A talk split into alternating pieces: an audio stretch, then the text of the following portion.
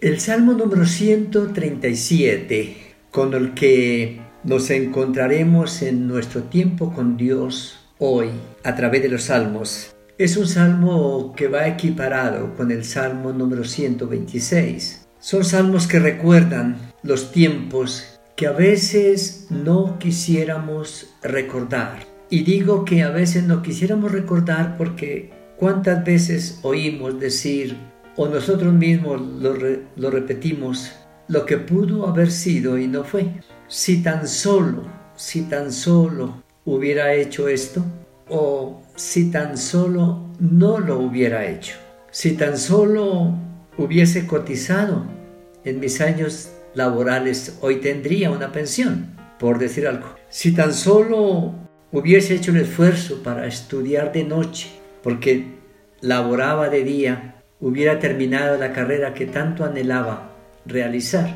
Si tan solo hubiera esperado, hoy tendría una familia diferente. Tantas cosas que hay del pasado que a veces llegan y nos golpean con violencia, con agresividad, porque fueron situaciones que pudimos evitar, porque fue el resultado de un acto de nuestra voluntad. Igualmente Israel, el pueblo de Dios, ese pueblo amado, ese pueblo guardado por Dios, librado milagrosamente de Egipto, pastoreado con portentos y prodigios a través del desierto y protegido por él y por jueces y por sacerdotes y por reyes ya políticamente establecidos en la tierra prometida, con la palabra de Dios, con el arca del testimonio, con el tabernáculo, con el templo, pero que echaron a sus espaldas la palabra de Dios, la tomaron con liviandad y fueron cautivos a Babilonia.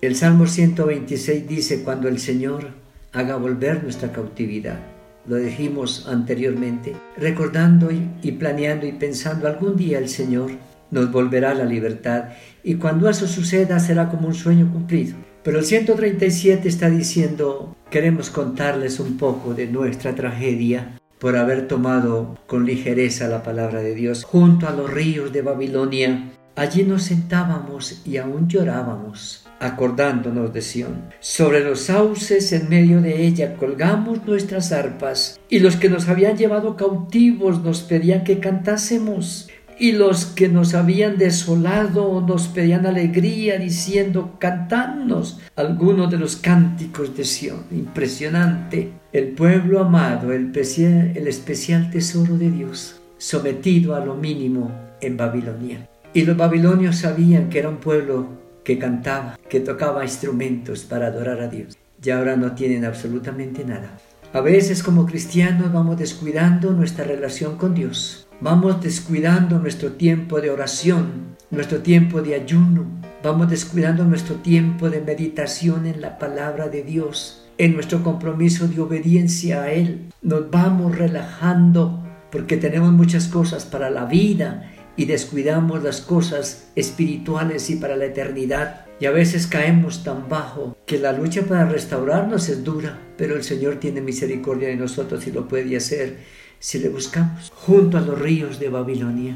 Allí en mi oficina, en medio de gente que no te conoce, Señor, qué vergüenza. Soy como uno de ellos. No soy brillante, soy nostálgico, soy triste, reniego como ellos, critico como ellos, me comporto como ellos. Y mi testimonio es ninguno en medio de una gente que no te conoce. En mi universidad, en mi familia, en mi vecindario. Por eso ellos están diciendo si tan solo hubiésemos escuchado a más de cuatro profetas que Dios mandó para hablarnos, si los hubiéramos escuchado, si hubiéramos atendido su palabra, no estaríamos en esta situación tan terrible por la que estamos atravesando. Y ellos se preguntan, ¿cómo cantaremos cántico de Jehová en tierra de extraños? Qué difícil es a veces hablar de Dios cuando estamos tan alejados de Él, tan fríos en nuestra relación con Él, que la gente nos pregunta y a veces casi no tenemos que decir.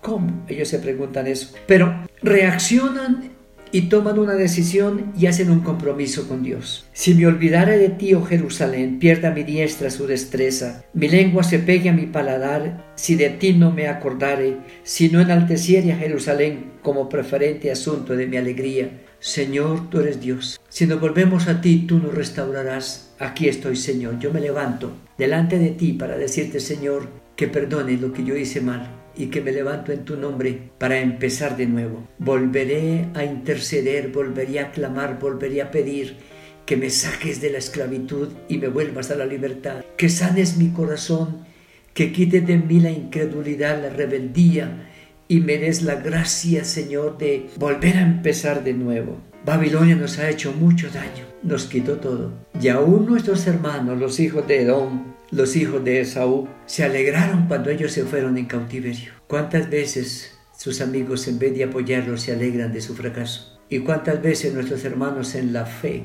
son los primeros que se alegran al vernos fracasar como cristianos, como líderes, como ministros. Nuestros mismos hermanos se sienten como contentos de vernos fracasados. Pero Señor, ellos están delante de ti. No voy a perder tiempo por lo que me han hecho. Voy a concentrarme en lo que yo he hecho. Me he olvidado de ti, Señor.